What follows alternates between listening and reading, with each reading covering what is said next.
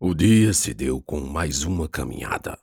Dessa vez, Baro não parava um minuto sequer, a ponto de os outros ficarem muito para trás, inclusive eu. Ao fim do dia, em que andávamos muitas léguas, um fato grave. Coronel tombou doente. Tudo o que se podia ferir dos sintomas era tremedeira, febre e um frio de seus dentes bater castanhola, apesar do suor inundar seu corpo. A tontura de mais cedo era também um outro sintoma. Tudo indicava paludismo ou malária. Eu logo me assustei. Os índios conversaram entre si. Ibaro disse que eu teria de ir com eles para um local onde vivia uma comunidade chavante. Assim fomos, o que levou só mais um dia. Nunca larguei a ideia de que eles já estivessem indo naquela direção de há muito. No caminho, ouvia a todo o tempo o murmúrio do coronel carregado numa padiola. Maior parte do que resmungava era em inglês. Mas, vez ou outra, eu ouvia algo como um tal documento 512, ou a Cidade Z. Ao arriarmos nossas coisas num enorme terreno desmatado, a primeira coisa que notei foram as malocas, ou ocas, todas enfileiradas, umas ao lado das outras, num desenho em forma de ferradura de cavalo, para formar no centro um descampado, uma espécie de esplanada, e ao mesmo tempo praça, na qual não havia nada além de chão batido. Onde estamos? Aldeia Chavante, respondeu Baro, logo sendo arrodeado de crianças, meninos e meninas. Não tardou para que muitos outros se ajuntassem. Os chavantes que carregavam Falsê na padiola o deixaram no centro da aldeia e buscaram falar com os anciãos, os três dos três clãs, Girino, Grande Rio e Tob Ratato.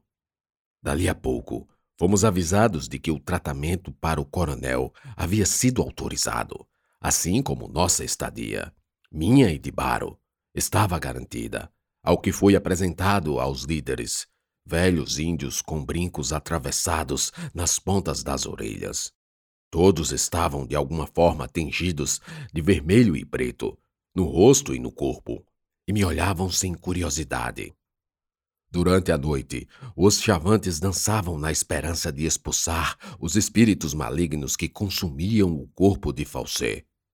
Baro não participava, mas assistia e me explicava. Demorou um pouco para ganhar minha confiança, mas assim que se sentiu seguro, ele tudo me falava. Vão começar o vaiá. O ritual chama bons espíritos, os dá rimite para vencer os ruins os Tishimihuruparim. A dança consistia numa simulação de luta, onde um grupo pintado de preto tentava assustar Falsê, que permanecia deitado, em delírio, sufocando, não sei se pela fumaça das fogueiras ou pelos sintomas da malária.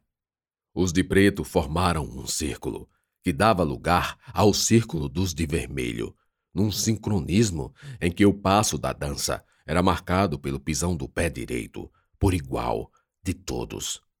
A melodia em coral, que intercalava com a imitação de aves e som de outros bichos, num re, re, ha, ha, e, ha, ha, ora num tom e volume ameno, ora num tom e volume maiores. Eu permanecia paralisado, assistindo a tudo com olhos fixos, recordando das coisas que me falavam sobre índios, Falsas, evidentemente, pois aprendi o quanto eles poderiam ser perigosos, ladinos e indolentes. Agora estavam ali, tentando salvar um estranho, numa esconjuração na qual eu não acreditava efeito algum. Mas respeitei. Impossível não lembrar de Ana e os costumes de seu povo.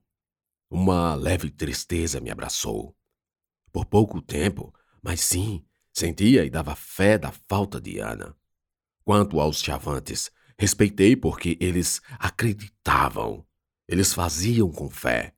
com a convicção de que a vida aqui, nesse mundo, é uma passagem tão importante quanto qualquer outra passagem, qualquer outro caminho, desde que se respire e aprenda a valorizá-la, ela, a vida. Os chavantes davam ali a mesma importância a toda a espécie e suas incontáveis formas, do cupim que rói o buriti, à sombra que a árvore faz sobre a cabeça deles. E por mais que o coronel Falsê fosse quem fosse, fizesse o que fizesse, aqueles índios não o deixariam morrer. Então lembrei do que ele mesmo disse sobre Baro e sobre seu pai, o Rondon, que àquela altura eu ainda não sabia quem era. Deduzi que, como eu, Baro não conhecesse o próprio pai. Eu também não conheci meu pai. Falei para Baro. Ele ficou em silêncio. Comíamos algum tipo de ensopado de batata cará, com peixe de água doce. Possivelmente um pacu.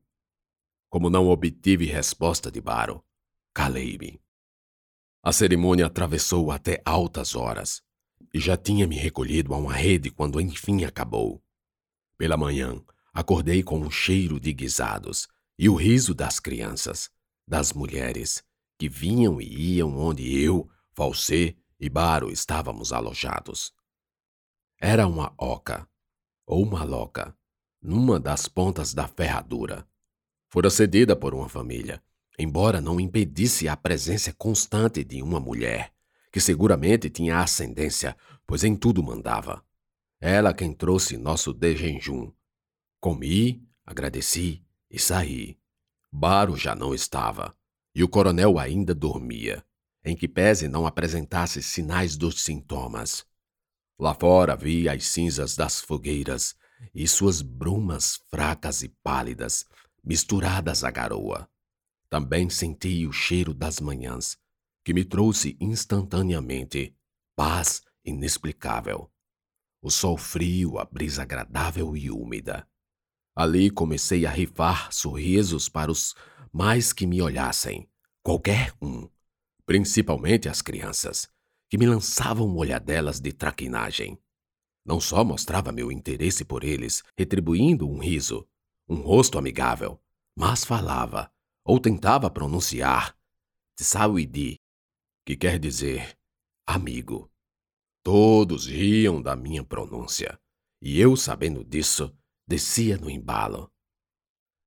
E assim, nessa tranquilidade de espírito, um dia se passou, onde eu vi vários outros rituais, a maioria de banhos no rio rente à clareira, Incrivelmente, Falsê mostrava sinais de melhoras e me lembrava de como eu fora parar ali.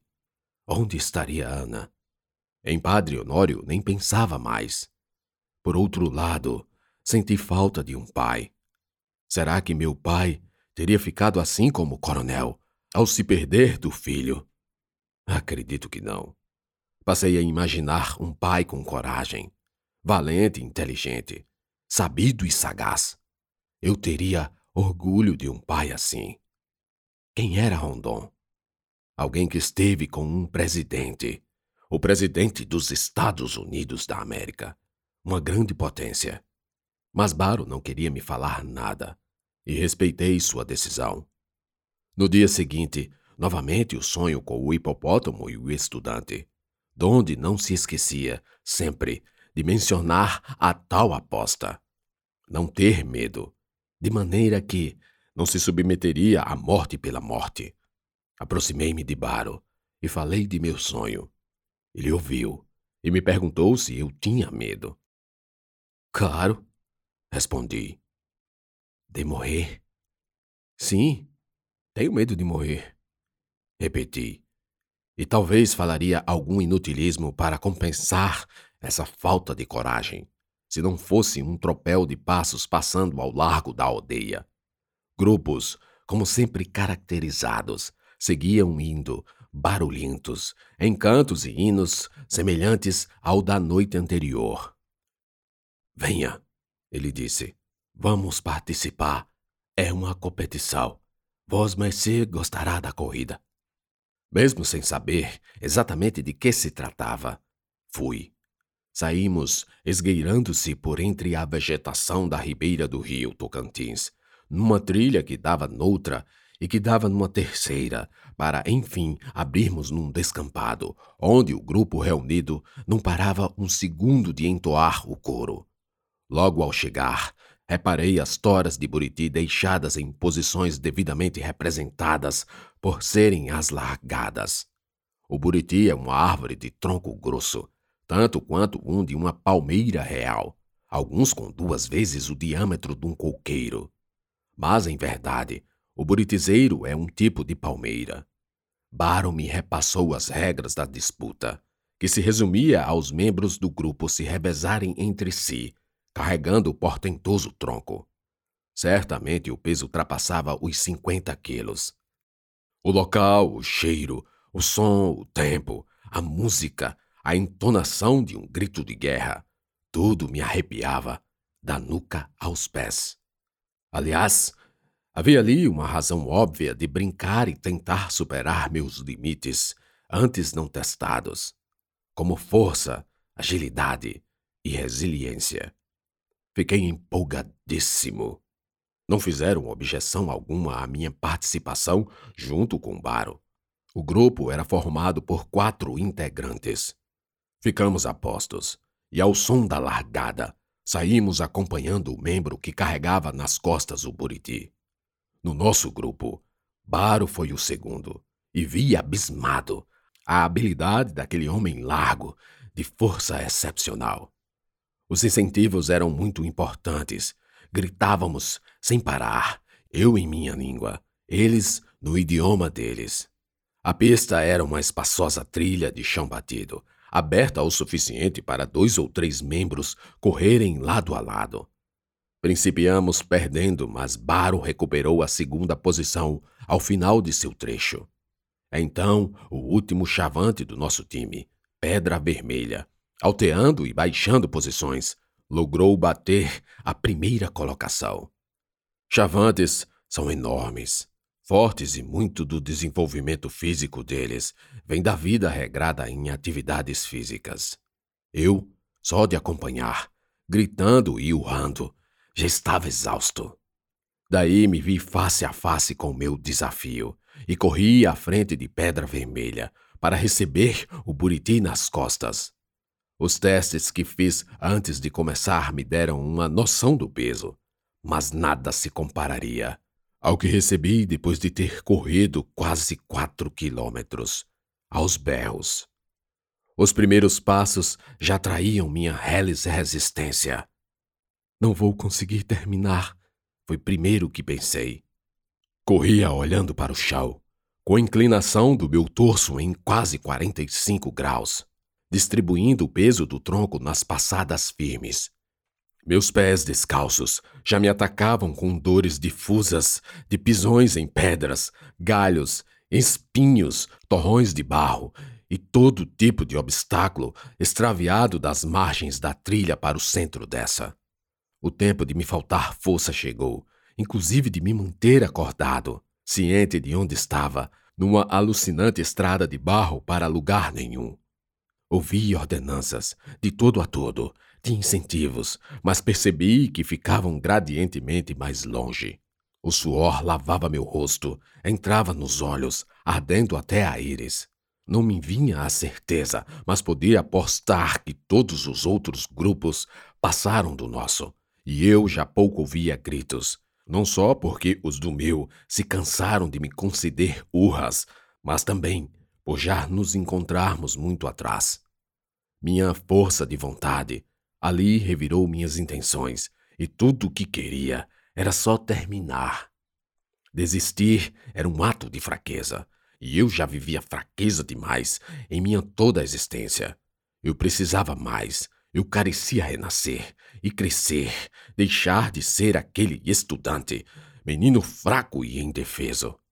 Os gritos voltaram, ou, a bem da verdade, nunca me deixaram só. Era eu que, surdo de dor, não os ouvia. Foi num deles, um urro, que notei palavras conhecidas ao meu intelecto. Era Baro. Ele falava: Vamos, vamos, você consegue. Será que Baro era órfão como eu? Será que o pai de Baro, o tal Rondon, se vivo ainda, preocupava-se com a prole assim como Falsê? O coronel foi irresponsável com o filho, do mesmo modo que o meu foi comigo. Meu pai matou minha mãe. Falta pouco! Alguém, alguém gritava. Era Baro. Ele sim um guerreiro, forjado nas adversidades. Permanecia ali do meu lado, por pouco me carregando com palavras como liteira, me forçando, vendo meu rosto crispado pela algia de que todo meu corpo padecia, vendo meus olhos vermelhos, sim, inundados de lágrimas, pois eu chorava sem nem perceber que chorava. Não dá mais. Parei com a tora nas costas. Dá sim. Não derrube o buriti. Apertei o tronco nos dedos, calejados, certamente pela fricção. Não só os dedos, mas meu ombro, no local onde a tora roçava. Puxava o ar, e o odor daquela madeira macilenta penetrava fundo. Vamos, vamos, venha, levante a cabeça e veja que falta pouco. Baro me dizia, de frente para mim. Minhas pernas tremiam, e usando forças últimas, dei alguns passos. Mais uns. Mais outros. E quase caminhando, entrei em marcha. Não pensava em nada. Pensava? Não. Era só um vazio, uma ideia de deixar de ter ideias. Fechava e abria os olhos para expulsar o suor, já que as mãos não podiam soltar a barra do tronco. Fui e fui, e não sei quando cheguei, porque em dado momento eles mesmos tiraram a tora das minhas costas, ao que caí, apagando de vez. Quando acordei, estava na beira de um rio, Baro ao meu lado, outros também, espalhados, banhando-se. Levantei-me só a cabeça. Doía-me tudo: pés, mãos e dedos em viva carne, o ombro lacerado, tanto que colocaram uma folha de bananeira com algum tipo de pasta medicinal. Ficamos em silêncio. Daí Baro falou: Meu pai é o homem mais corajoso desse mundo. Parei os pensamentos, que iam distantes. Era a primeira vez que Baro falava do pai. Daí, com certo esforço, me sentei completo, porque queria falar ouvindo de perto. Fiquei na dúvida se perguntava a ele quem era seu pai ou a razão pela qual dava ao homem a qualidade única de maior coragem mundial. Optei pela segunda opção, tamanha a segurança na voz de Baro ao referi-la. Mais corajoso do mundo? Morrer se for preciso. Matar, nunca. Ele sempre fala assim. E não só fala como faz. Baro completou. Pelo tempo do verbo, das duas referências, presumi que ainda estava vivo. Então ele prosseguiu. Carece de a gente ter muita coragem para aceitar a morte sem condição nenhuma. Só assim ela nos deixa em paz. Esquece até que existimos. Porque a morte está bem no meio do redemoinho, lá dentro, onde o vento é fraco, e lá dentro onde, para chegar, tem de ter força nas pernas manter firme no chão, ao mesmo tempo que fecha os olhos, morde proteger da areia fina, e indo assim, no escuro detrás dos olhos, vós mercê pisa e pisa, pisa, até onde o vento dá trégua, e lá, abrindo e dando a luz às vistas, a morte dá conta de que cuidar de assustá-lo é perda de tempo, pois a danada se alimenta do nosso medo. Baro tinha falado naquele quarto de minuto, muito mais que em todo o nosso tempo de andada. E ele ia falar mais. Mas uma agitação tomou conta dos chavantes, ao nosso derredor. Falavam em alvoroços, com indicações de que uma perturbação corria na aldeia. Ao chegarmos lá, Falsê, de arma de fogo em punho e espumando de ódio, ameaçava de morte a todos, determinando que lhe dissessem quem havia remexido suas coisas. A aldeia em peso se agitou, e todos, velhos, mulheres e crianças, cercavam a orca donde originou-se o tumulto. Eu e Baro nos aproximamos, e quando esturrei a dois metros, ele se voltou para mim. You, espião alemão, quem o mandou? Ordenou de mim a resposta, me apontando a arma. Por um instante achei que fosse encenação. Aquela era uma acusação tão sem pé nem cabeça. E de onde ele tirava o alemão? Eu era alagoano, matuto do mato. Mas o brilho no olhar do coronel mostrava que seu delírio, antes de um enfermo, agora, com a parca convalescência, era mais ameaçador do que se podia imaginar. Eu não faço ideia do que está falando. Eu não sou alemão. Quem mandou você? Who sent you? Eu ouvi, ouvi quando falava sobre o documento 512. Baro, prenda ele. Amarre as mãos dele Agora! Terminou com um grito. Baba e perdigotos escorreram de seus beiços estourados pela febre. Apesar de se manter em pé, não havia se recuperado totalmente. Baro hesitou. E aí Falsê não poupou insultos. Vamos, bugre! Não vai esperar seu pai mandar. Don't you? O índio borrou o semblante formando-se uma nuvem negra de hostilidade na nata de seus olhos. Sua paciência indígena, até então nunca daquela forma testada, vinha sendo esticada ao limite. Eu vi que logo o pior estava para acontecer. E como se a fechar os olhos para entrar no redemoinho, eu próprio falei. Está bem, Baro. E estendi as duas mãos. E que ele fizesse o que o coronel exigia. E assim me entreguei à prisão.